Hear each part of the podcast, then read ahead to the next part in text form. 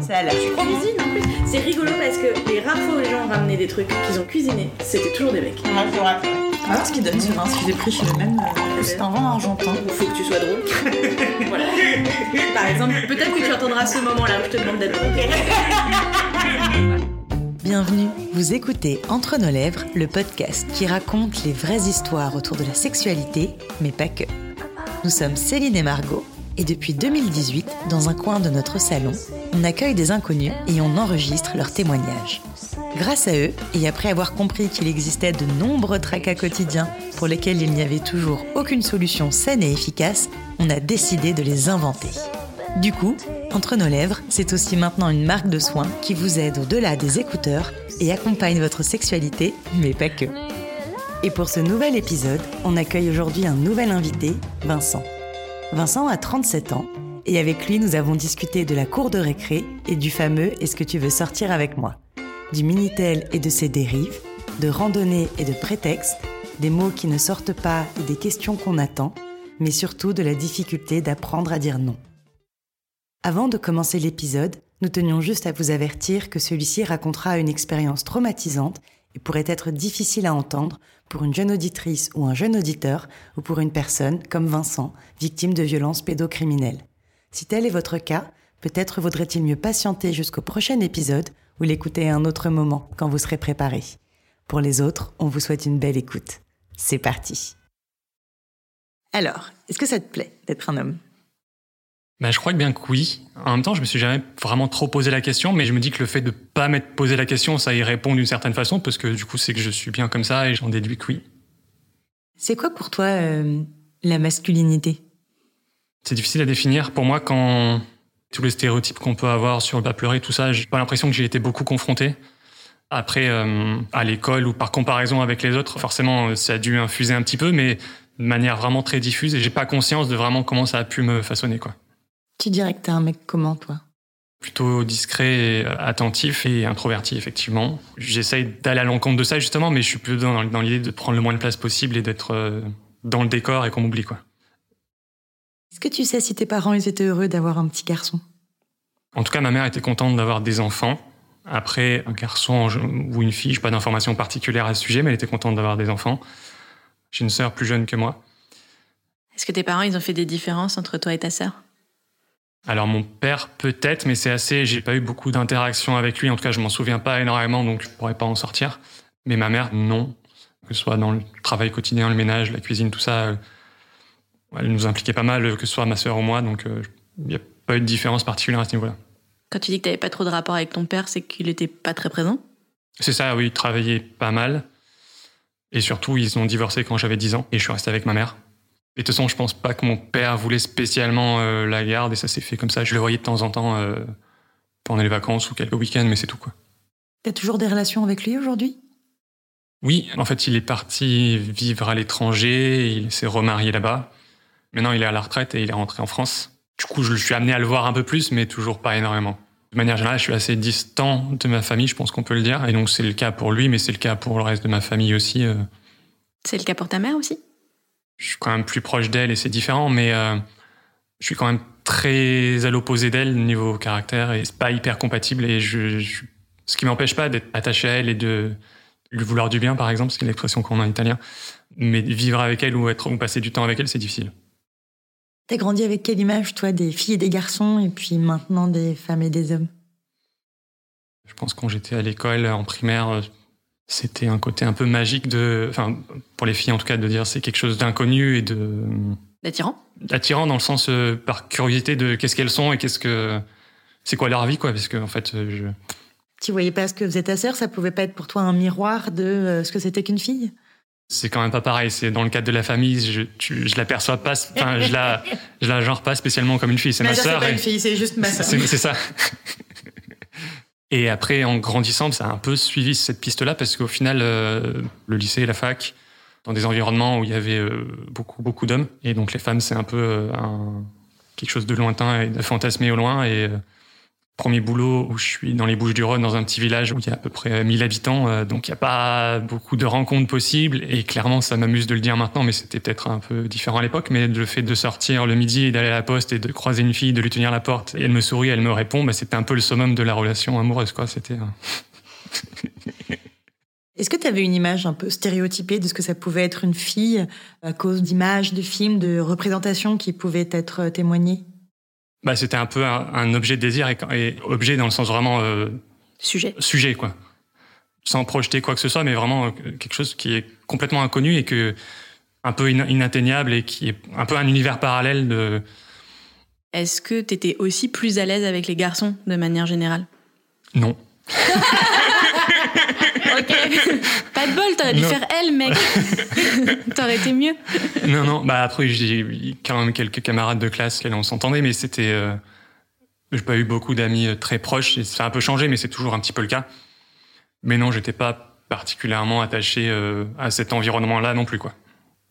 Ta sœur, elle avait pas des copines qui venaient à la maison quand t'étais petit? Enfin, est-ce que les filles, ça avait l'air vraiment très très lointain, mais même à l'école, quand t'étais plus jeune et tout, tu je sais pas, tu n'interagissais avec aucune fille?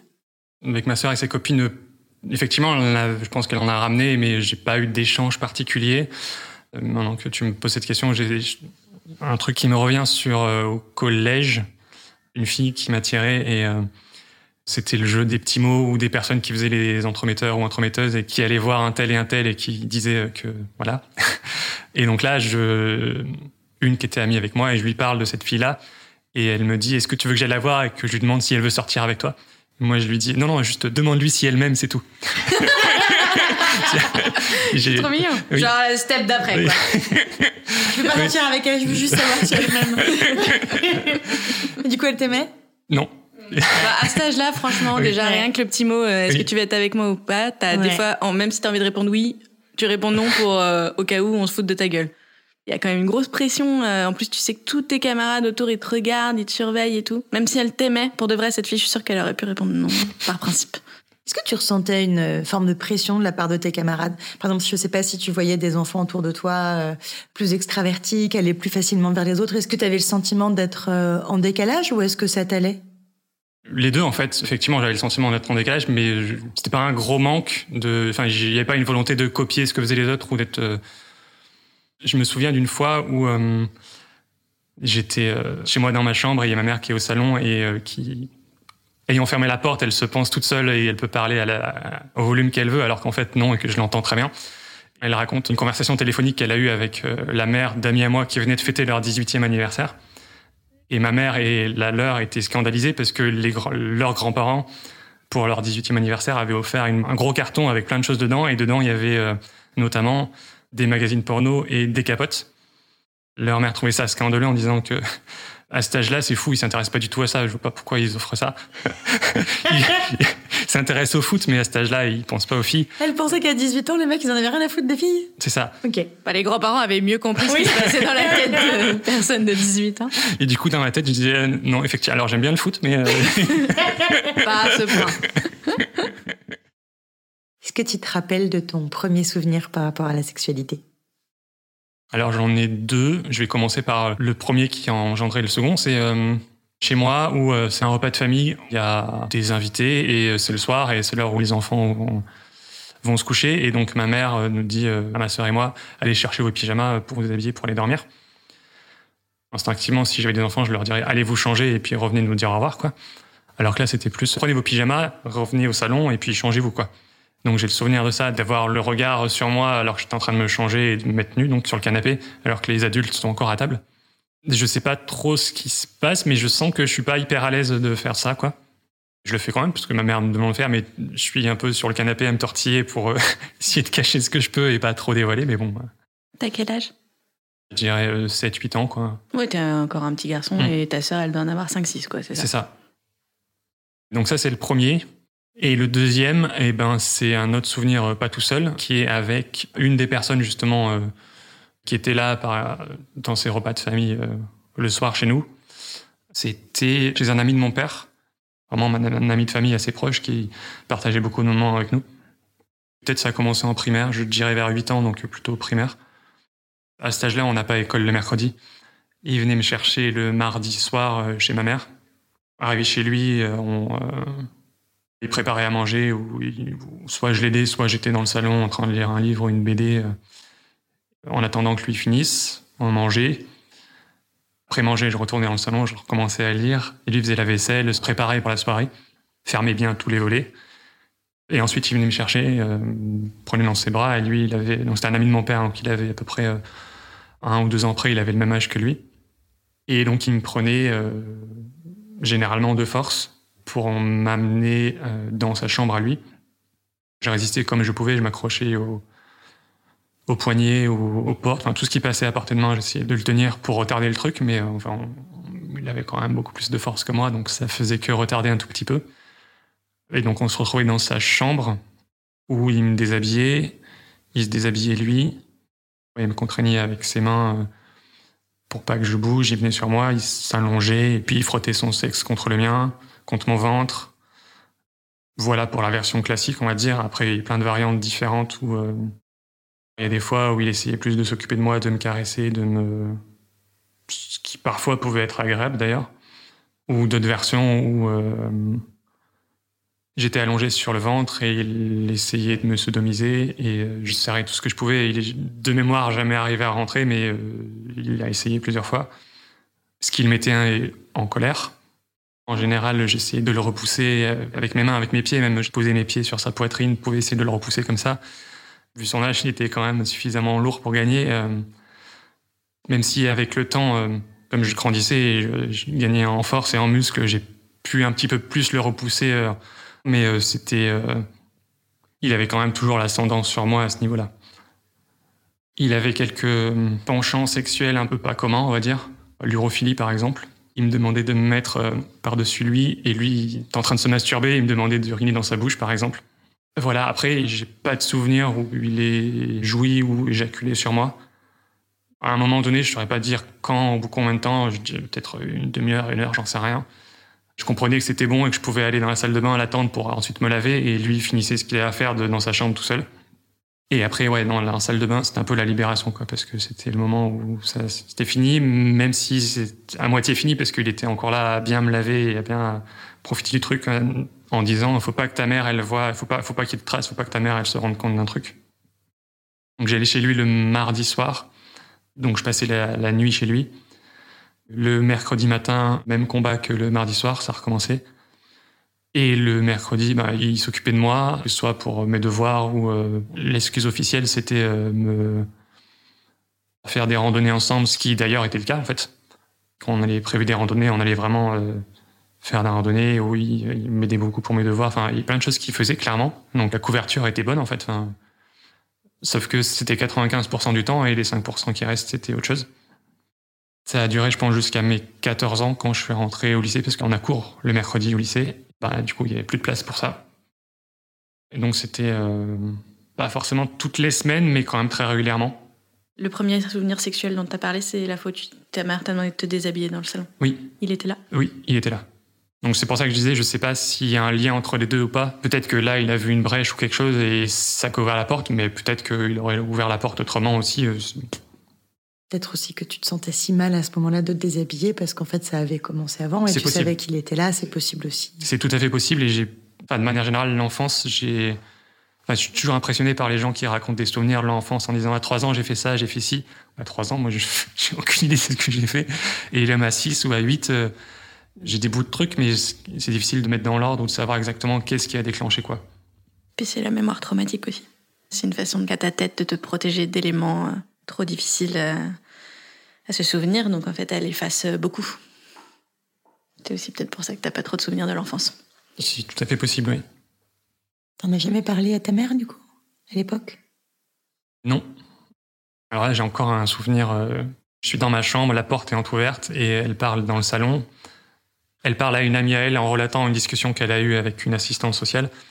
Et elle dit que l'assistante sociale a émis un petit doute sur le fait que j'aille euh, régulièrement chez euh, cette personne-là. Et ma mère euh, dit que mon père dit que c'est pas possible, enfin qu'il connaît bien et que c'est pas possible qu'il se passe ce genre de choses. À ce moment-là, j'ai senti qu'il y avait une petite porte ouverte, euh, quelque chose, qui a été refermée aussi sec. C'est un événement assez euh, constructeur pour moi où j'ai l'impression que je rejoue un petit peu ça. C'est souvent de, même maintenant, je veux dire, d'être dans la situation où euh, j'ai envie qu'on me pose la question, j'ai envie qu'on vienne vers moi pour me dire si c'est vrai, si ça va bien, comment ça se passe. Et j'ai pas la force d'aller faire le premier pas pour le dire. Si tes parents sont allés voir une assistante sociale, c'est parce qu'ils avaient des doutes? Je pense que c'est plus lié à leur divorce et au fait à la situation familiale. Je pense pas que ce soit lié à ce point-là en particulier. J'imagine que dans la discussion est venu le fait que moi j'allais euh, chaque semaine ou presque chez lui et là ça a dû lever une alerte chez elle, mais euh, ça en est resté là. Tu penses que si ça a levé une alerte, c'est parce que à ce moment-là, en tant qu'enfant, t'avais l'air euh, pas très bien, t'avais l'air enfermé, t'avais l'air. Les gens qui l'ont su après se sont dit tiens, oui, c'est peut-être maintenant j'ai réécrit l'histoire et peut-être que je comprends que le fait que tu sois un garçon renfermé, c'est peut-être à cause de ça Toi, t'as pas eu des réactions, euh, parfois d'ailleurs au-delà de ce que tu es capable de dire ou pas, mais corporelles? Par exemple, euh, tu n'as pas fait de crise d'eczéma, euh, d'un coup tu t'es pas mis à plus réussir à dormir la nuit, tu avais 8 ans, tu n'as pas recommencé à faire pipi au lit ou des choses comme ça? Je crois pas. Après, on parle pas mal de dissociation. Je pense que là, pour le coup, ça très bien fonctionné. et euh, c'était un moment difficile dans la semaine et le reste, ça allait. quoi. C'était vraiment euh, mardi, mercredi, c'était ce moment-là à vivre. Et puis après, euh, pour ça que même il y a des fois où je me débattais pas parce que je savais que ça allait tomber. Et donc autant plus vite c'est fait, plus vite je suis tranquille derrière. Est-ce que tu as le souvenir de ce qu'il t'a dit pour te dire de pas le dire à tes parents? Je pense pas qu'il m'ait dit beaucoup là-dessus. C'était pas une menace, c'était beaucoup plus latent et c'était parce qu'en fait, je pense qu'il voulait aussi euh, faire de moi euh, un participant vraiment euh, actif. Pour lui, c'était normal et c'était la société en général qui était faite ainsi que c'est répréhensible, alors qu'en fait, pas du tout. Il te faisait croire aussi que tu faisais quelque chose toi aussi de répréhensible aux yeux de la société? Pas direct, ça, je pense que c'est moi qui l'ai. Enfin, je savais que c'était pas bien, mais je... comme j'y prenais part d'une certaine façon, ben forcément, j'avais pas le recul nécessaire pour comprendre que j'avais pas le choix et que c'était forcé, quoi. Justement, je même si c'était forcé, j'y participais quand même. Donc euh, c'était peut-être pas aussi répréhensible que d'être euh, l'instigateur du truc, mais je, suivais quand même. Donc euh, j'étais. Mais surtout, il y a des tas de cadres où d'ailleurs en plus l'enfant ne se débat même pas. Parce qu'en fait, la posture de l'adulte est une telle figure d'autorité que tu y penses pas. En fait, tu es aussi formaté à obéir aux adultes. Mais dans ton cas, en plus, tu te débattais beaucoup. Donc, tu vois, la notion de te dire que tu y as participé, elle est presque encore plus inexistante. Je pense que ce qui est difficile aussi, c'est que tout à l'heure, tu as dit que parfois ça avait pu être agréable. Et quand tu peux ressentir du plaisir dans ces moments-là, je pense que du coup, tu te dis, mais attends, est-ce qu'en fait, est-ce que je suis vraiment forcée? Si jamais j'ai pris du plaisir, est-ce que ça veut pas dire qu'en fait, au fond, j'aime bien? Mais du coup, ce que je me demande, c'est est-ce que toi, d'avoir ressenti du plaisir, est-ce que c'est quelque chose qui te faisait te sentir coupable? Est-ce que c'est quelque chose que tu questionnais? Bah, Alors, questionner, je sais pas, mais en tout cas, coupable, clairement. Euh, maintenant que tu parles de ça, euh, c'est aussi euh, lui qui m'a donné mon premier orgasme, ce qui a été euh, une surprise complète parce que j'ai aucune idée de ce que c'était et c'était hyper fort et hyper euh, électrisant vraiment dans le sens, clairement. Et donc oui, se ressentir ce plaisir-là, ça rajoute au mélange de tout ce qu'il y a à l'intérieur et ça aide pas à démêler les choses. Du coup, est-ce que tu crois que c'est cette culpabilité-là qui t'a plutôt empêché d'en parler, plus que les menaces qu'il aurait pu proférer à ton égard? Oui, parce que des menaces, comme je disais, il y en a. Enfin, il me faisait comprendre que c'était répréhensible par la loi et par la société, mais. Euh, et tout à l'heure, tu parlais de la contrainte physique qu'il employait, ce qui était le cas, mais il y a aussi. Euh, il pouvait être amené à avoir de la contrainte euh, morale, on va dire, dans le sens. J'étais passionné de modélisme, enfin bref, qui était plus une passion d'adulte, et que je faisais un petit peu tout seul dans mon coin, et lui m'aidait pas mal là-dedans. Et à un moment, il est venu à me dire, quand j'arrivais à le repousser, à me dire si avec tout ce que je fais pour toi, tu peux bien me laisser venir. Euh, et si c'est comme ça, ben, je t'aide plus, euh, etc. Là, j'étais un peu euh, en pleurs et en sanglots dans son lit, hein, à, attendre que ça passe et lui dire, OK, bon, ben, vas-y, j'ai besoin que tu m'aides pour ça, alors OK, quoi. Utiliser le chantage. C'est ça. Et quand tu es rentré au lycée, il a pas cherché à essayer de te revoir? Alors, les abus ont cessé parce que de fait, j'allais plus chez lui euh, seul, on va dire. Par contre, euh, on a continué à échanger pas mal de temps, en fait, plusieurs années, clairement. Notamment parce qu'il avait, euh, de par mon métier, il me posait des questions, où il avait un site internet à faire, par exemple, où il, avait des problèmes avec son ordinateur. Bref, il avait besoin de moi à ce niveau-là, donc il continuait à me solliciter. chose à laquelle je répondais naturellement, parce que me demande un truc, bah, je le fais, quoi. Et j'ai souvenir d'une fois où je me suis retrouvé chez lui un midi à 20 ans ou un truc comme ça. Il s'est rappelé au bon temps, entre guillemets, et il m'a demandé Est-ce que tu te souviens de ça? Et j'étais incapable de parler. J'ai pas, enfin, il y a eu un blanc de 5 minutes où j'étais, je ne pouvais pas lui répondre, quoi. Il t'a rappelé ça au bon vieux temps? Oui. Est-ce que tu te souviens de la toute première fois où ça a eu lieu ou pas du tout? Ou elle se mélange toutes? Non, pour moi, elle se mélange toutes. C'est tout le même scénario, euh, enfin avec d'autres subtilités. Euh, il y a des choses euh, qui sont un peu différentes d'une fois sur l'autre, mais la première à véritable, je, ne la connais pas. Des choses que j'ai notées qui, parce qu'elles arrivaient peut-être moins souvent que d'autres. J'ai souvenir qu'à l'époque, il avait un Minitel et il allait parler avec des gens et j'ai souvenir que déjà à l'époque, il m'expliquait les noms de code pour parler des enfants euh, là-dessus. Je sais plus le mot en question, mais euh, il y a un mot spécifique pour dire enfant euh, dans ce cadre sexuel. Et parfois, ça arrivait deux ou trois fois, bah, il y a un de ces gars-là qui était dans la pièce quand j'étais là, juste à regarder, mais lui se mettait un peu en scène de, avec moi là dans son lit, et du coup l'autre nous regardait, et puis après ils finissaient ensemble, mais pour commencer j'étais là, et il s'occupait de moi, il me touchait, etc. Après, toi, tu restais pour regarder? Non, j'ai jamais assisté à ce qui pouvait se passer à côté. Mais par contre, il pouvait être amené à me le dire. Est-ce que tu savais à l'époque, parce qu'il aurait pu te le dire ou parce que tu aurais pu le voir ou le deviner, s'il faisait ça avec d'autres petits garçons À l'époque des faits, je n'en savais rien. Je pensais pas. Après, il, pareil, il se cachait pas de me dire. Euh, il fréquentait beaucoup les campings naturistes. Il m'a déjà dit, par exemple, qu'il avait eu des érections en regardant des petits garçons euh, se baigner sur les plages où il était. Par contre, euh, un peu plus âgé, les quelques fois où je suis retourné chez lui, j'ai vu en une occasion un autre enfant là-bas. Quand je l'ai vu, je me suis clairement revu euh, à sa place parce que je pense qu'il avait la même tronche que moi, les mêmes cheveux, tout pareil. Donc je me suis dit, c'est le suivant, quoi. Avant que tout ça arrive, tu te souviens si c'était quelqu'un avec qui tu étais en confiance, que tu aimais bien, ou en fait les seuls souvenirs que tu arrives à avoir de lui, c'est dans ce contexte-là? Les deux en fait. Les seuls souvenirs, c'est dans ce contexte-là, sauf euh, après, quand ça s'est arrêté, mais ça n'empêche pas qu'il y a, comme je disais, il y a 95% du temps où en fait, euh, il s'occupait vraiment de moi, il faisait attention à moi, et du coup, il y a quand même. Alors, confiance, je sais pas, mais euh, il y a quand même quelque chose. il y avait une relation. Il y avait une relation, ouais. Est-ce que tu te rappelles la première personne à qui tu en as parlé? Ouais, c'était 27 euh, ans. Ça a été d'ailleurs la première fille avec qui j'ai été. Ça m'a paru naturel de le faire en fait. C'est juste que l'occasion s'était pas présentée avant, mais là, euh, il y avait la confiance nécessaire et l'écoute et euh, c'était le moment.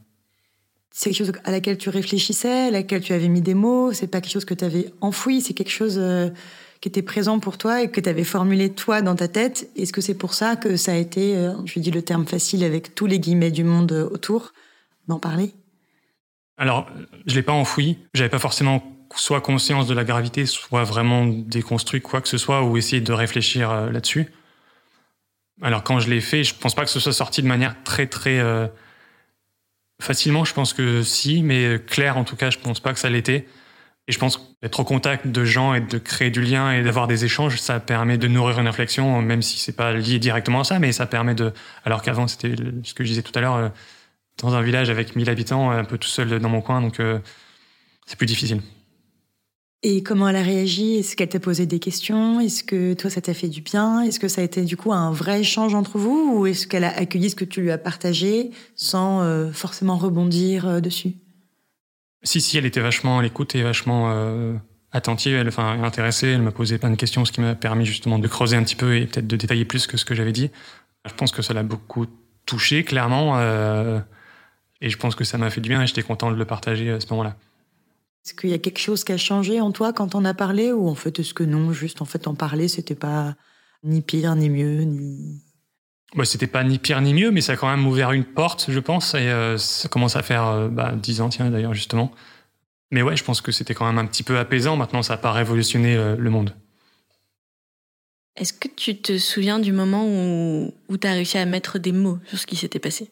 Je pense que c'est aussi en voyant sa réaction et à quel point... À quel point ça avait l'air grave Oui, c'est ça, à quel point ça avait l'air grave. J'en ai pris confiance à ce moment-là, parce qu'avant, comme je disais, c'était quelque chose de qui était là, mais pas beaucoup conscientisé, en tout cas pas beaucoup réfléchi. C'était là parce que c'était arrivé, parce que ça arrive à certaines personnes, c'est comme ça, et euh, peut-être que ça arrive à plus de gens, mais que personne le dit, je sais pas, mais c'était là, quoi, mais sans plus. T'avais jamais vu de films ou lu des livres ou entendu parler d'histoires comme ça d'hommes qui avaient eu ces comportements et justement t'aurais pu voir à quel point c'était répréhensible, à quel point c'était puni par la loi, à quel point les enfants n'étaient pas coupables et t'as jamais eu vent d'une histoire similaire à la tienne qui aurait pu te faire te dire je ne suis responsable de rien et tout est la faute de ce type? Pas directement. Ça me fait penser à quelque chose qui est arrivé euh, quand j'étais justement enfant, où dans son salon à lui, il est venu un jour avec euh, la une d'un journal à la main et il me l'a tendu devant moi comme ça. C'était une affaire de pédophilie et euh, lui, il était un peu scandalisé de ça, en disant que c'est scandaleux, que la société ne comprend pas ce que c'est et qu'en fait c'est que de l'amour qu'on donne aux enfants.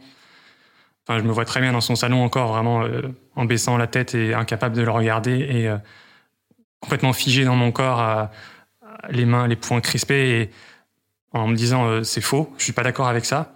Mais en même temps, je suis pas capable de lui dire et je suis même pas capable de lui regarder. Et lui continue à dérouler son discours là-dessus en disant qu'il faut vivre caché pour vivre heureux. Je pense que j'avais conscience du fait que c'était pas bien, mais j'ai été confronté à ça à ce moment-là. Par la suite, j'ai pas de mon fait essayé de creuser quoi que ce soit et j'ai jamais été confronté non plus. Est-ce que, à côté de ce qui se passe, tu arrives à construire une autre image de la sexualité de par ce que tu entends par tes potes au lycée, de par ce que tu vois dans les films, de par ce que, ce que tu sais que ça doit être Ou est-ce que pour toi, la sexualité et les rapports aux autres, c'est ça? Alors, j'ai envie de dire ni l'un ni l'autre. C'est pas ça, la sexualité. Mais je parle pas de ça avec les gens en général. Et euh, je suis pas confronté. Enfin, bah, comme tout à l'heure, je parlais euh, des filles qui sont quelque chose de distant et d'un peu fantasmé, de d'une image un peu floue au loin. Bah là, c'est un peu pareil. C'est vraiment. Euh, je sais qu'il y a des gens qui font ça. Ça a l'air bien, mais je pense que je suis pas dans ce monde-là et que ça me concerne pas et ça me, enfin, ça me concerne pas. Pas que je veuille pas, c'est juste que je suis pas confronté à ça et je sais pas comment le provoquer et je sais pas comment aller jusque là. Donc, euh, c'est ce qu'on voit dans les films, mais c'est un monde parallèle encore une fois. Et est-ce que du coup, en parallèle, comme tous les jeunes adolescents de ton âge, tu découvres la masturbation? Est-ce que tu découvres la sexualité tout seul? Du coup, je l'ai pas découvert tout seul. Maintenant, j'ai quand même reproduit tout seul, je pense. Je sais pas, à 12 ans, un truc comme ça, euh, ça a pu m'arriver. Quand c'est m'arriver, c'est la découverte qui était assez même compulsive, j'ai envie de dire. Ça pouvait arriver plusieurs fois par jour, quoi. Ça a été assez naturel, entre guillemets, dans le sens, enfin, peut-être plus jeune et peut-être plus intéressé que quelqu'un qui le découvre tout seul. Mais pour le coup, je n'ai pas l'impression que ce qui m'est arrivé, que ça m'ait perturbé plus que ça. À partir du moment où tu le dis à ta copine, est-ce qu'elle apprend qu'elle est la première personne à qui t'en parle Oui. Et est-ce qu'elle te dit que ce serait peut-être bien que t'en parles à d'autres qu'elle? Pas tout de suite, mais ça arrive quand même euh, assez vite, ne serait-ce que pour avoir une relation avec elle qui soit équilibrée, enfin qui, qui se passe bien. Elle me dit que ça pourrait être bien d'aller consulter quelqu'un, clairement ce que j'ai commencé à faire euh, peu de temps après. Bon, ça continue maintenant en fait. Est-ce que tu l'as dit à ta mère? Oui, je l'ai dit à ma mère. C'était 2017. Combien de temps après en avoir parlé à ta copine? Quatre ans après. Je l'ai dit parce qu'on m'a conseillé de le dire dans le cadre du dépôt de la plainte. Parce que tu as décidé de porter plainte Oui. T'es pas vraiment besoin au début, j'avais pas de colère spécifique contre lui, j'avais pas de besoin de justice particulier. Le sentiment dominant, je pense, c'était le fait de vouloir me dégager de ça. Ne serait-ce que ne plus avoir de contact avec lui, déjà, tout simplement. Ça faisait quelques années que j'avais plus de contact avec lui, mais par exemple, lui, juste avant que je porte plainte, un dimanche, je me rappelle, il, mon téléphone qui sonne, c'était un numéro inconnu. En général, je réponds pas. J'ai écouté le message. C'était lui qui me demandait comment ça se passait ma vie à Paris, comment j'allais et si je pouvais l'aider pour un truc. Et là, je me suis dit, je suis content de ne pas avoir décroché parce que honnêtement, je sais pas comment j'aurais réagi si j'aurais, je sais pas si j'aurais la force de lui dire euh, quoi que ce soit ou ou si je serais juste allé dans son sens euh, parce que c'est toujours ça que j'ai fait et je me suis jamais opposé à lui, donc euh, je sais pas à quel point c'était bien ancré. Ouais. Et ensuite, il y a eu, euh, bah, ne serait-ce qu'en suivant une thérapie, je pense que ça, à la fois ça te fait progresser et à la fois il y a des moments où ça te fait agresser parce que ça touche à des choses et ça te fait creuser des choses qui font que, alors te faire du mal, je sais pas, mais en tout cas c'est reculer pour mieux sauter, quoi. Enfin, il y a plusieurs petits éléments qui font que d'un moment où c'est un peu plus difficile pour moi et j'ai le sentiment que les choses avancent pas dans ma vie en général et je sais pas comment aller à l'encontre de ça. C'était une action concrète que je pouvais avoir pour aller de l'avant et un psy justement qui m'a dit ça après que je me sois décidé, qui m'a dit t'es plutôt content que je le fasse et il m'a dit c'est une façon de comme depuis le début cette histoire euh, il y a des choses qui se passent dans votre vie sur lesquelles vous n'avez pas la main. Là, c'est un peu retourner les choses et prendre les choses en main pour clôturer cette histoire. Ce qui m'a plutôt bien parlé. Et du coup, je pense que c'est ça le fait de, c'était une action concrète que je pouvais faire là, qui était vraiment le côté concret pour moi est important de, je peux le toucher. Enfin, je, sais comment faire. Le, chemin est tracé juste au moins jusqu'au dépôt de la plainte. Après, je sais pas, mais ça, je peux le faire. Et comme je sais pas quoi faire d'autre, bah, faisons ça. non, mais ce qui est très sain, c'est-à-dire que même quand il nous est pas arrivé une histoire comme celle-ci, quand on a le sentiment que notre vie elle est pas comme on voudrait qu'elle soit et qu'on n'arrive pas à avancer et qu'on a du mal à établir des actions concrètes pour aller vers là où on veut aller, faire un premier pas, de se dire ok là le seul truc que je vois c'est ce truc qui est très concret que je peux faire et du coup c'est en faisant ça que je vais aller de l'avant et peut-être que ça débloquera d'autres choses qui suivront après. C'est un mécanisme complètement naturel et hyper sain. Ça t'a fait du bien du coup de porter plainte? Comme le reste, ça n'a pas été euh, effectif tout de suite, mais oui, enfin, euh, encore une fois, il y a des choses concrètes qui arrivent, notamment, il y a plein de, dans une procédure judiciaire, il y a plein de dates de euh, premier rendez-vous, l'expertise, la contre-expertise, etc. Et ça prend du temps, donc ça me permet de me figer sur une date et de dire, tiens, quand il y a des choses qui vont pas ou que j'ai du mal à avancer dans ma vie, je sais qu'il y a cette date-là qui va arriver et qui va me permettre de faire quelque chose. Est-ce que c'était aussi une façon pour toi, du coup, de trancher et de dire qu'il était coupable? Non, c'était pas aussi évident que ça. Ce que j'ai tendance à dire, c'est que je l'ai fait vraiment euh, pour moi et pas contre lui. Donc dans les faits, oui, il était coupable, mais c'est pas pour ça que je l'ai fait. Tu disais que tu avais porté plainte en 2017 J'en ai parlé à ma mère en 2017. Dans l'ordre, j'en ai parlé d'abord à une deuxième femme que j'ai rencontrée, à mon oncle et ma tante, desquels je suis très proche, ensuite à ma mère et à ma sœur, l'année d'après à mon père. Et ensuite, euh, j'ai donné tout ça à l'avocat et puis il a déposé plainte. C'est arrivé euh, janvier 2019. Comment elle a réagi, ta mère? C'était difficile pour toi de lui dire à elle? Ah ouais, c'était beaucoup moins naturel et beaucoup plus difficile qu'aux filles que j'ai connues et auxquelles j'en ai parlé avant. J'ai beaucoup de mal à lui parler de choses personnelles de manière générale. Je, possiblement à cause de ça, j'ai axé le truc sur la plainte et moins sur ce qui m'est arrivé dans le détail et comment ça a pu m'impacter. Parce que ça, c'est clairement, c'était encore plus difficile à dire. Quand on a rééchangé derrière, c'était plus toujours sur cette partie euh, plus administrative, on va dire, que sur le reste. Je pense que pour elle et pour moi, c'est plus simple de parler de ça, quoi. T'as senti qu'elle était mal, qu'elle était surprise, que ça a provoqué quelque chose euh Ouais, ouais, ouais, si, si. Bah, clairement, elle était surprise et touchée par ça. Maintenant, c'était vraiment euh, cette petite capsule-là, à ce moment-là, après le repas, et ça, c'est. on n'a jamais vraiment trop rediscuté de ça ensuite. Est-ce que tu crois que tu lui en as voulu à un moment? Non, non. T'en as voulu à personne? Bah non. Même pas à lui? Non. Dans tout ça, il n'y a jamais eu de colère? Non. Sais pas d'où ça vient, mais la colère, c'est clairement un sentiment que je connais pas, que ce soit pour lui ou pour personne, en fait. Donc, euh, c'est comme ça. Après le dépôt de plainte en janvier 2019, j'ai commencé par faire la déposition dans un commissariat.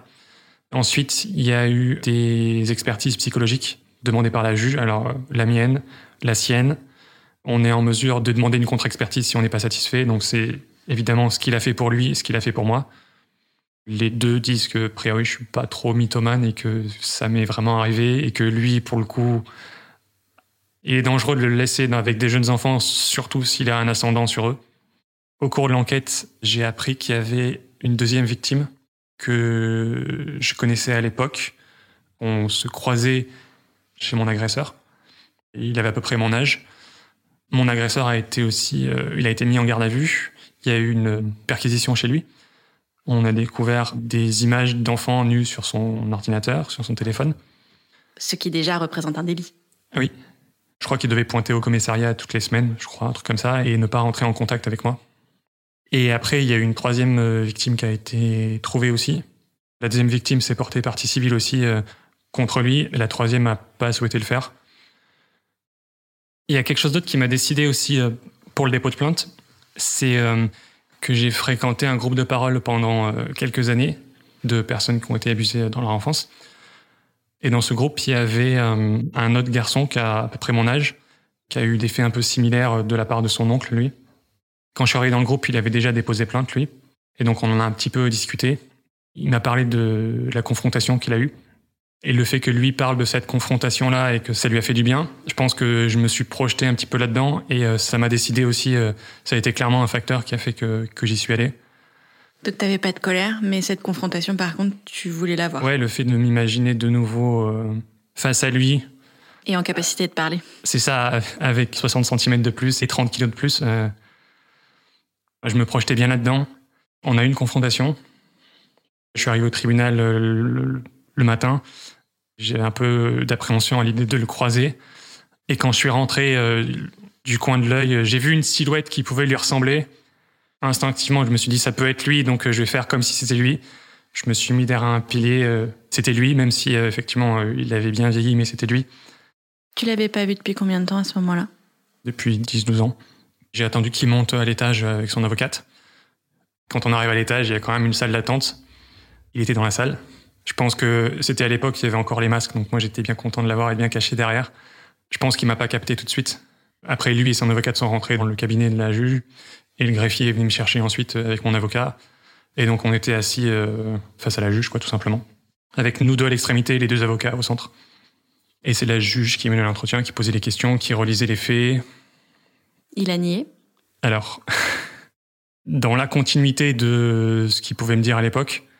Il revendique le fait que les jeunes enfants ont une attirance sexuelle, que c'est la société qui veut pas ça. Il faisait très attention aux mots qu'il employait. Par exemple, il emploie le mot de pédéraste en disant que c'est comme euh, ce qui se passait dans la Grèce antique, des relations entre des hommes mûrs et des jeunes enfants euh, pour les mettre dans la société, etc. Pour leur apprendre. Pour leur apprendre, c'est ça. Et que c'était aussi les enfants qui sont demandeurs. Il tenait ce discours-là devant la juge d'instruction tout à fait. C'est très euh, aventureux, on va dire, comme défense devant la juge. Et par contre, j'ai réexpliqué moi ce que j'avais vécu et quand la juge lui a posé la question, sa réponse c'est que je venais de décrire le synopsis d'un film pédopornographique et que je m'étais tout fantasmé et que c'était pas vrai. Les faits que tu décris, donc ce qui s'est passé, mhm. ça par contre il a nié. Il a nié les actes sexuels, il a nié les, la violence d'ailleurs, le fait de te contraindre, tout ça, il a nié. Par contre, il a défendu le fait d'aimer les jeunes garçons. C'est ça. Je pense que c'est tellement fort et tellement profond en lui qu'il est, il est incapable de renier ça. Mais en même temps, il sait que c'est puni par la loi et donc s'il avoue quelque chose, eh bien c'est pour sa pomme. Donc euh, il disait pas que lui en avait eu, mais il défendait le fait de pouvoir en avoir. Et du coup, après cette confrontation euh, devant la juge d'instruction, c'était quoi ensuite les, les étapes d'après? Bah, après, la juge d'instruction a clôturé l'enquête parce qu'a priori, il avait assez d'éléments, je pense, euh, contre lui, a priori. Et l'étape d'après, ça aurait été le procès, sauf que il est mort. Donc, ordonnance de non-lieu parce qu'il est mort, donc on peut pas. il peut plus se défendre, il peut pas aller en procès. C'est ça. Et tu sais de quoi il est mort? Non, je sais pas. Euh, possiblement. Alors, il était assez. Euh, pendant la confrontation, il était avec une canne, il marchait pas hyper bien. Et on se demandait s'il était dans la simulation pour euh, prendre en pitié les gens ou pas. Mais de quoi il est mort, je sais pas. Est-ce que le fait qu'il y ait cette affaire-là, est-ce que ça a précipité sa chute Je sais pas. Mais peut-être. Est-ce que sa mort, tu as eu le sentiment que ça t'a coupé l'herbe sous le pied? Si j'avais pas eu la confrontation avant, je pense que oui. Mais là, j'ai quand même eu la chance de le voir avant et je pense que c'était une chance de pouvoir. Euh, je suis content de l'avoir vu ça m'a fait du bien là. S'il était mort avant, je pense que ça aurait été difficile. Est-ce que sa mort, ça t'apporte une forme de paix aujourd'hui ou est-ce que ça change rien? Non, ça change rien. Ça me touche pas, euh, à part la déception de ne pas avoir le procès, plus pour avoir une durable sur la confrontation.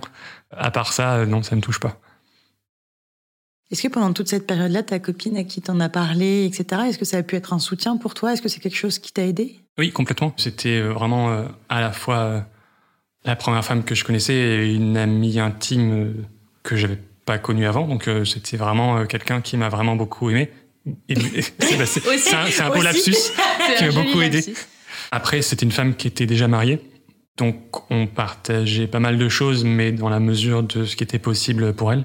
Je pense que pour moi, c'était clairement plus simple aussi dans le sens où euh, j'avais moins d'engagement dans la relation et Ça me laissait une porte ouverte aussi et c'était moins l'inconnu, on va dire. L'engagement, c'est quelque chose qui te fait un peu peur? Beaucoup. Pourquoi? Alors, je le dis maintenant parce que c'est réfléchi, mais je ne sais pas si c'est aussi simple que ça, mais euh, le fait d'être dans une relation, entre guillemets, parce que c'en était une dans laquelle je suis pas à l'aise et en même temps je suis incapable d'en sortir, ben ça refroidit un peu pour les suivantes. J'ai jamais été en couple classiquement, j'ai envie de dire, mais ne serait-ce que avoir une relation qui me convient pas, c'est ça déjà en soi qui fait peur. En fait, c'est parce que tu n'arrives pas à dire non. Et du coup, tu as très peur de t'engager avec quelqu'un parce que tu sais que tu pas capable de dire non quand ça va pas bien se passer. Ça, oui, c'est ça. Et euh, il y a un truc qui me fait rire un petit peu, mais c'est qui est un peu, voire beaucoup exagéré, mais qui est quand même un petit peu vrai, c'est sur les applis de rencontre, le fait d'envoyer un message, enfin surtout au début, c'était euh, envoyer un message égal euh, derrière, ça veut dire qu'on va se marier, quoi, parce que j'ai manifesté de l'intérêt pour cette personne en lui envoyant un message. Comment je fais pour me sortir de là en disant en fait euh, non Là, c'est très réfléchi et j'en rigole, mais il y a clairement un truc de ça, le fait de dire non, c'est difficile. Et du coup, être avec une femme qui est déjà engagée dans une autre relation plus formelle, en fait, tu te dis que elle, elle va probablement arrêter à un moment, ou que si jamais toi tu veux partir, c'est facile parce que ça va pas lui faire trop de peine ni lui causer trop de tort. Donc pour toi, c'est quelque chose de confortable? Confortable dans le sens où il y a moins de pression, je pense, et moins d'attente de sa part. Ce qui d'ailleurs était un petit peu vrai dans ce cas-là, parce qu'elle me l'a dit un petit peu plus tard que si j'avais été le seul homme dans sa vie, ben euh, on serait pas resté ensemble en fait, parce que mettait beaucoup de temps à me laisser aller, à, ouvrir des portes petit à petit, où elle euh, aurait voulu plus de choses de ma part euh, sur tous les niveaux. Et donc ça, cette attente-là, si elle avait eu que moi, je pense que ça aurait été difficile pour elle et ce serait pas allé plus loin, alors que là, justement, ça a permis d'avoir un rythme différent et c'était plus simple pour ça. Est-ce que du coup, c'est avec elle que tu as fait l'amour pour la première fois? Oui, c'est un exemple de ce qui était long à, venir parce que je pense qu'on s'est embrassé pour la première fois en mars et on a fait l'amour pour la première fois en juillet. Il y a une psy qui m'a dit un jour, et ça m'a beaucoup plu comme formulation, que j'avais à peu près 10 ou 15 ans de retard sur la vie des gens et ce que les gens faisaient à 15 ans, bah, je le faisais à 30 en fait. Bah, là, c'est un exemple. Et ça s'est passé comment alors cette première fois? Je pense que ça faisait un... quelques semaines qu'on essayait sans y arriver. Ça a été une première fois en plusieurs temps. Exactement avec des étapes à chaque fois. Et puis à la fin, j'étais content. C'est comme si euh, j'avais changé de monde. quoi. C'était euh, tiens, j'ai fait ça comme les adultes. Pas adulte dans le sens euh, un rite de passage. quoi. C'est vraiment j'ai basculé dans un autre monde. Est-ce que ça t'a plu? Oui, ça m'a plu. C'est l'ensemble. C'est pas juste l'acte en lui-même. C'est le, le, fait de partager ça et, et d'être avec elle et, de réussir ça entre guillemets parce que ça a été difficile d'arriver jusqu'à là. Et après, bah, on a progressé ensemble et puis on a essayé de continuer. Est-ce que ça a été plus facile par la suite? Alors oui et non, euh, il y a des choses qui sont plus faciles. Maintenant, euh, il y a plein de choses qui restent difficiles et j'ai l'impression que c'est toujours deux pas en arrière, deux pas en avant. Il y a des fois où c'est plus simple, ça marche, c'est bien, et des fois où c'est plus difficile, ça va pas, ou je sais pas comment faire. Est-ce que tu arrives quand même aujourd'hui un peu à dire ce que tu veux et ce que tu veux pas? C'est difficile, clairement. Autant il y a beaucoup de choses sur lesquelles, euh, je parlais tout à l'heure du parcours euh, thérapeutique, il y a beaucoup de choses qui m'ont aidé, sur lesquelles j'ai progressé, où je sens que euh, depuis que j'ai commencé, avec le recul, je vois tout le chemin que j'ai parcouru. Autant sur la sexualité, j'ai l'impression que c'est vraiment, j'imagine parce que c'est le truc le plus intime et le plus révélateur qui soit, qui fait que c'est le truc qui résiste le plus et qui est, sur lequel c'est le plus difficile d'avancer. Donc là, parler de soi et de dire ce dont on a envie, c'est clairement pas simple. Est-ce que c'est que parfois tu es dans ta tête et t'arrives pas à être dans l'instant? Comme tu parlais de lâcher prise, il y a des moments où j'y arrive un peu plus à lâcher prise et il y a des moments où en fait je suis dans ma tête à penser à un million de trucs et en fait c'est ça qui bloque et en fait c'est ce qui fait que l'acte sexuel va pas être très sympa. J'ai envie de dire tout dans la tête, rien dans le corps, c'est un peu ça. À intellectualiser tout. Et euh, je pense qu'il y a aussi un côté euh, clairement euh, d'insécurité totale toujours à me dire que ce soit sur le laisser aller ou sur aussi très focalisé sur ma partenaire en me disant est-ce qu'elle est bien là, est-ce que ça lui plaît, est-ce qu'elle n'a pas soupiré d'aise depuis 30 secondes, est-ce que ça va bien ou pas, est-ce que je lui demande, mais ça, je lui ai déjà demandé deux fois, est-ce que je peux lui permettre de me demander une troisième fois, est-ce qu'elle veut qu'on change ça, est-ce que si, est-ce que ça, et du coup je suis toujours là-dedans, ce qui exactement me coupe de tout. Après ça c'est un exemple, c'est pas forcément toujours comme ça. Maintenant les fois où ça marche mieux, c'est quand on arrive à communiquer et à créer du lien et à être vraiment ensemble plutôt que de m'isoler et de tourner en boucle. Vraiment, le fait de partager quelque chose, ça marche bien. Maintenant, il euh, faut le mettre en place et il faut arriver à développer ça et ce qui passe hein, tout le temps. L'idée de m'abandonner complètement et de me laisser aller, intellectuellement, c'est un truc que je me dis, euh, c'est plutôt cool. Par contre, je suis incapable de le faire. J'ai besoin d'être en contrôle, de maîtriser et de moins être actif.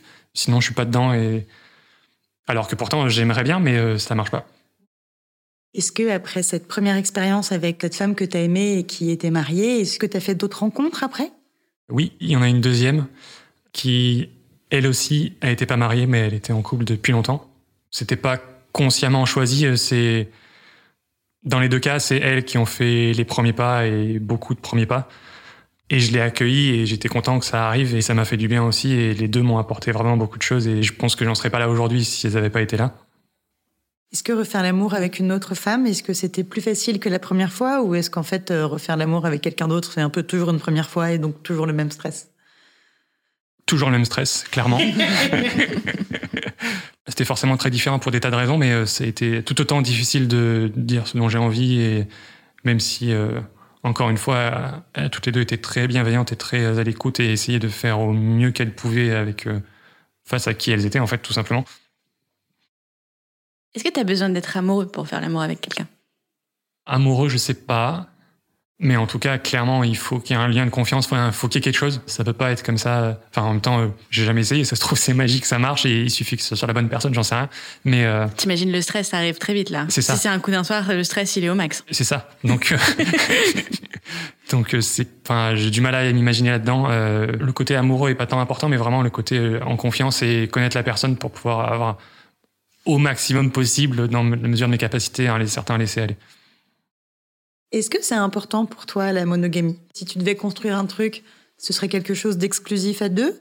Ou est-ce qu'en fait, euh, tu normes pas du tout ça comme ça et tu es plutôt ouvert à d'autres formes de relations? Déjà, la deuxième fille avec qui j'ai été, elle était en couple. Petit à petit, elle s'est découverte polyamoureuse. Et du coup, en discutant sur la théorie, le fait de ne pas enfermer quelqu'un et de laisser vivre sa vie s'il y a d'autres euh, relations qui peuvent arriver et qui peuvent rendre sa vie meilleure ou bah très bien. Je vois pas pourquoi de par mon existence j'empêcherais de faire ça. Donc ça c'est la théorie. La pratique c'est que à un moment elle m'a annoncé euh, plus ou moins indirectement qu'elle avait quitté son copain et qu'il y avait d'autres garçons qui étaient dans son radar sans avoir plus de détails. Je pense qu'elle était prête à m'en donner si moi je lui en demandais. Sauf que, en fait, euh, je n'avais pas forcément envie de savoir. Et en même temps, ne pas savoir, c'était difficile. Parce que forcément, l'inconnu, on projette tout plein de choses. Mais là, par exemple, on parle de la possibilité de l'autre personne d'avoir d'autres relations. Mais toi, par exemple, quand tu étais avec ces filles, est-ce que tu aurais pu avoir envie d'être avec d'autres personnes aussi? Je ferme pas la porte, mais c'est pas un truc qui est naturel pour moi d'aller vers les autres et de provoquer ce genre de rencontre. Donc, euh, si l'occasion se présente et s'il y a quelque chose qui fait que la rencontre est possible et il y a du lien qui se crée, pourquoi pas Maintenant, je vais pas aller euh, volontairement, enfin, j'en sais rien en fait, mais euh, je pense pas aller au-delà de quelque chose que j'ai déjà et qui me convient. Je sais pas. Aujourd'hui, tu dirais que tu t'entends comment avec ton corps? Bah plutôt bien. Je pense que mieux qu'à une époque. Après, sur l'image plus que sur le corps, euh, c'est peut-être plus difficile. Par exemple, j'ai aucun problème avec mon image dans une glace dans ma salle de bain un miroir dans la rue ou n'importe où au restaurant. Il y a un côté euh, pas naturel, j'ai l'impression comme si j'étais posé là au milieu et que ça faisait tâche par rapport à tout le reste. Quoi. Je vois à l'image euh, un, montage Photoshop un peu mal fait où on a rajouté ma tête au milieu sur un truc qui colle pas. C'est ton truc de pas vouloir prendre trop de place, du coup, dès que tu te vois dans un environnement, tu as l'impression que t'aurais pas dû être là? Il y a un peu de ça, peut-être, oui. Est-ce que tu arrives à te montrer nu facilement? Je pense, oui. Pareil de foot tout à l'heure et J'en ai fait quand j'étais jeune et à un moment, euh, et il y a la douche euh, après l'entraînement. La première fois, ben, j'ai pas pris ma douche. Et puis euh, l'entraîneur m'a dit c'est quand même bien de prendre sa douche après l'entraînement. La fois d'après, ben, je me suis déshabillé, j'ai pris ma douche. J'étais pas hyper à l'aise, mais ça s'est fait. Et les fois d'après, petit à petit, je me suis fait. Et même à un moment, je pense que j'étais même. Ça m'amusait de voir d'autres personnes un petit peu gênées, alors que moi, au contraire, une fois que c'était fait, c'était fait. Voilà. Après, euh, plus récemment, devant des femmes, ça va. C'est pas l'assurance ultime, mais ça va. Des cinq sens, c'est lequel qui est pour toi le plus lié à la sexualité? Pour moi, c'est le toucher, clairement. J'ai pas eu beaucoup d'occasions de contact. Et quand c'est le cas, ça me surprend et ça me fait quelque chose, quoi. C'est pas anodin et c'est, autant la vue et l'ouïe, c'est quelque chose qu'on peut tromper relativement facilement, autant le toucher, pas du tout. C'est ça qui rend les choses vraiment concrètes et on peut pas le tromper. C'est facile pour toi d'atteindre l'orgasme? Alors seul, oui. À deux, c'est plus difficile. Toujours dans le côté euh, être capable de dire ce dont on a envie. Bah, il y a aussi le fait d'être capable de dire qu'on a envie et qu'on veut jouir là. Pareil, ça, j'ai besoin, entre guillemets, d'avoir l'approbation et de dire est-ce que c'est OK que je peux y aller? Parce que sans ça, ça va être difficile. Du coup, pour toi, la sexualité, c'est plus facile tout seul? Oui, c'est plus simple. À deux, parfois, il y a la pression du direct qu'il n'y a pas tout seul. Ça peut être une source de stress, alors que tout seul, euh, d'une certaine façon, il y a tout qui est maîtrisé. Donc, c'est plus le côté plaisir que le côté stress. Et est-ce que la masturbation, c'est facile pour toi d'avoir des fantasmes, d'être dans ta tête, etc. Ou est-ce que tu préfères avoir des supports pour t'accompagner il y a un peu les deux. Après, pour les supports, euh, j'ai découvert un truc un peu par hasard euh, en écoutant des podcasts, qui sont les audios érotiques qu'on peut trouver sur Reddit ou sur d'autres sites internet.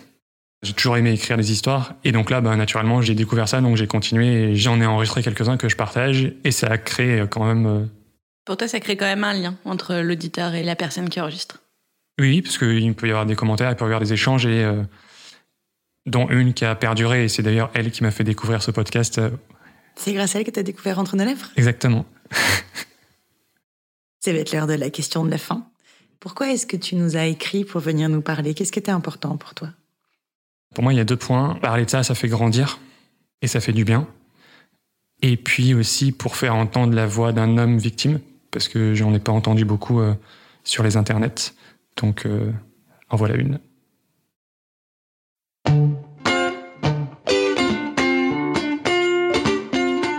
Merci mille fois pour votre écoute et surtout pour la confiance que vous nous accordez depuis toutes ces années.